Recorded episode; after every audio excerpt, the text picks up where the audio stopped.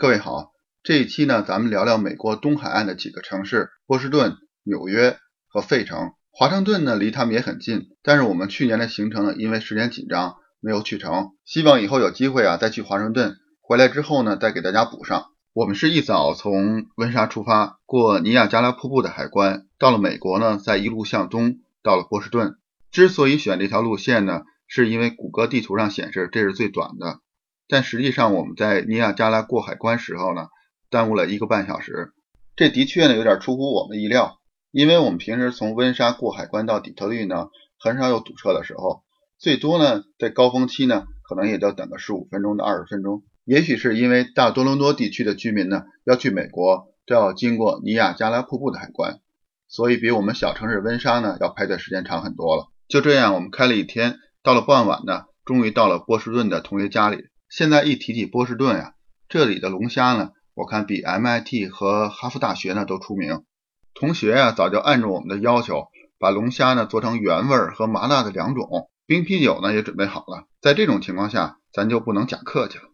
同学呢是我在北京的大学同学，更巧的是呢，另外一个同学带着一家人呢，在暑假期间到美国来玩。就这样，三个在北京的同学能在十几年后。在美国东岸的同一张餐桌上一起吃饭喝酒，也是件不大不小的事情。在正式介绍波士顿之前呢，再次感谢一下那里的同学，希望有机会回去呢看看他新的家庭成员，并且顺便呢再尝尝他做龙虾的手艺。第二天，同学当向导带我们畅游波士顿，第一站当然是让所有理工科学生向往的 MIT。MIT 实际上是在剑桥市。剑桥市和波士顿的隔河相望，MIT 呢就在查尔斯河边。论环境优美呢，比不上一塌糊涂的北大。校区呢更比清华、武大和厦大小很多。但是山不在高，有仙则灵。我们这样走马观花的游人呢，看不出门道。三个同学就在草坪上合影，留作这次再次聚会的纪念吧。从 MIT 转身出来，两公里左右呢就是哈佛大学。出乎我们的意料。哈佛呢是一座有围墙的大学，墙内的建筑大多是红色的。人最多的地方呢，当然是哈佛先生的铜像。人们排着队等待着和他合影。合影时呢，手一定摸着已经发亮的皮鞋。拍照最多的人当然是盼着进这里读书的孩子们。以前网上疯传过一张哈佛学生深夜在图书馆苦读的照片，不知是真是假。我们时间有限，也就没有特意寻找图书馆。这两所顶尖的大学都位于闹市，虽然不是花园式的校区，但能在这里读书也是一生的骄傲。虽然不应该把自己未实现的愿望强加于孩子身上，但是他们如果能获得这样的机会，我们到底要不要砸锅卖铁来支持，还真是个问题。除了学费，生活费也是不小的开销。有机会我专门来聊聊在加拿大和美国读书的情况。精神上补充正能量后呢？我们又跑到中国城补充物质食粮，主题当然依旧是龙虾，还刚巧赶上舞龙和舞狮，自己平时基本上二十四小时都在为吃穿住行忙碌着，敬佩这些把中华传统带到大洋彼岸的同胞们。在孩子们专心看这些传统活动时，我不经意抬头一看，天空中竟然有云彩组成的英文单词。我会把照片呢发在微信公众号上，公众号也是北美点滴。这单词不知是飞机还是汽艇留下的，这就让我对中华传统的文化的感慨转移到对现代技术的感叹上。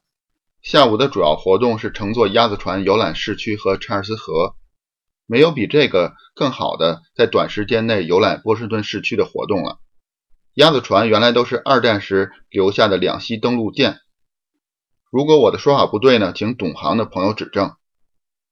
英文的首字母缩写呢是 D U K W，发音呢很像鸭子，所以就叫鸭子船了。在两千零四年的最后一辆二战留下的登陆舰退役后呢，现在用的都是仿制品。仿制品的优点呢是乘坐更舒适，保养呢也更方便。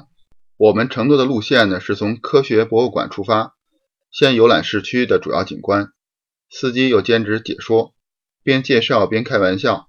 我们坐在船上。看着路边的建筑、街道、公园和行人，行人也看着我们，有时还互相打打招呼。司机呢一边开车一边讲解，一边开着玩笑，一边还跟熟人打招呼，沉浸在他自己的欢乐当中。市区转完后呢，就真的下水化身鸭子船了。鸭子船呢，还穿过桥洞，来到宽阔的河段。这时，司机或者应该叫做船长，竟然邀请每个小朋友轮流开船。孩子们从胆怯呢，逐渐转化成开心，体会着难得的机会。最后呢，大人和小孩都带着对波士顿的美好印象和这一天畅游的满足感，回到郊区的同学家里。晚餐呢，依旧是龙虾。同学带我们到本地一家以龙虾卷出名的餐厅，虽然我们叫它卷儿，但更像三明治。面包间呢加的是大块的龙虾肉，据说呢是一整只龙虾，虾肉上裹着特制的色拉酱，一口下去，新鲜的虾肉呢在色拉酱的衬托下更显美味，又免去剥虾壳的烦恼，而且没有过度烹制的人为的味道，满足感呢只能自己去体会。第二天早晨呢，实在不能再吃龙虾了，同学给我们准备了白粥、榨菜。鸡蛋和馒头正合我们的胃口。吃完这返璞归真的早餐呢，我们短暂的相聚也就结束了。我和北京来的同学呢，一起开车呢向纽约出发。这里呢再多说一句，我从温莎出来之前呢，曾经有一个同事告诉我，有一个餐馆叫 Bob Lobster，这个餐馆呢就在海边，龙虾呢是现抓现吃，非常新鲜。另外呢，来波士顿玩的朋友呢，还可以出海去看鲸鱼。我们这次并没有去，因为以前在魁北克省呢曾经看过一次，所以不了解这边具体看鲸鱼的行程，还得麻烦听众呢自己查询一下。以后呢我还可以讲一下在魁北克省玩的地方，比如像蒙特利尔、魁北克城和去看鲸鱼的经历，算是给大家补上。从波士顿到纽约啊，开车大概不到四个小时，但是我们在同学的建议下，绕路呢去了一下美国最小的州罗德岛州。一听到罗德岛呢。我第一想到的是以前的漫画叫《罗德岛战记》，但是中文虽然是一样呢，英文却不一样，所以这两个呢并没有什么直接的关系。罗德岛呢位于海湾里面，开车呢可以直接过桥上岛。像我们这样匆忙的游客呢，主要的停留地点呢是在海边的别墅。这个像城堡一样巨大，叫做 Breakers 的大别墅呢，就位于大西洋的边上，但是需要门票呢才能进去参观。虽然我们只是短暂的停留。但也被这岛上闲适的气氛呢所感染，真心的希望呢以后有机会能在这里舒舒服服的住上几天。光是在桥上开车啊，其实就很养眼。远处呢是和蓝天连在一起的大西洋，近处呢是蓝色的海水呢和白色的帆船。看着这样的景色呢，心情呢也开阔了许多。绕路呢虽然花了一些时间，但是真是不虚此行。在这里呢，我们也和北京来的同学告别了，他们去新泽西的住所。我们呢，直接杀奔纽约的市中心，向往已久的大苹果纽约呢，我们终于来了。但想说爱你啊，还真不容易。一上曼哈顿岛呢，我们就找不到自己的酒店了。被我们信赖有加的 GPS 呢，终于被纽约的高楼大厦所征服了。在宽敞的大马路上肯定是没有问题的，但一进单行线呢，信号马上就被两边的高楼大厦所秒杀了。我们可能在酒店边上转了一个小时，终于在警察和行人的帮助下呢找到了酒店。所以我想给开车来纽约的朋友们的一个建议，就是除了准备 GPS 呢，一定在谷歌地图上找到你要去的地方，并打印出来。这种传统的方式呢还是比较可靠的。酒店呢还没有自己的停车场，他跟附近的一个室内停车场合作，给住店的客人的一些优惠，但每天呢也要几十美金。整个曼哈顿岛呢呈南北走向，我们住在南边的 Downtown。这里离华尔街、自由女神像和九幺幺纪念馆呢都比较近。曼哈顿的中部呢叫 Midtown，这里有时代广场、帝国大厦，还有百老汇。再往北呢就是中央公园，边上就是小朋友爱去的自然历史博物馆。中央公园北边呢叫 Uptown，这里有著名的大都会博物馆。纽约啊，实在可去的地方太多了。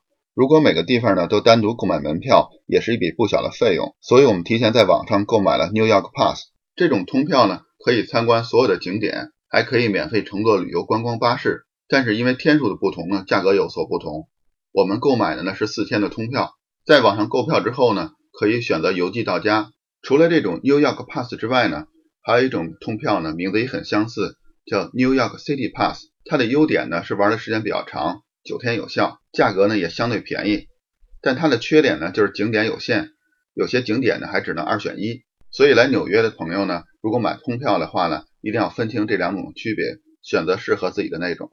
这期呢，咱们就暂时聊到这里。下期呢，我继续聊纽约、费城和两所大学——普林斯顿和宾夕法尼亚大学。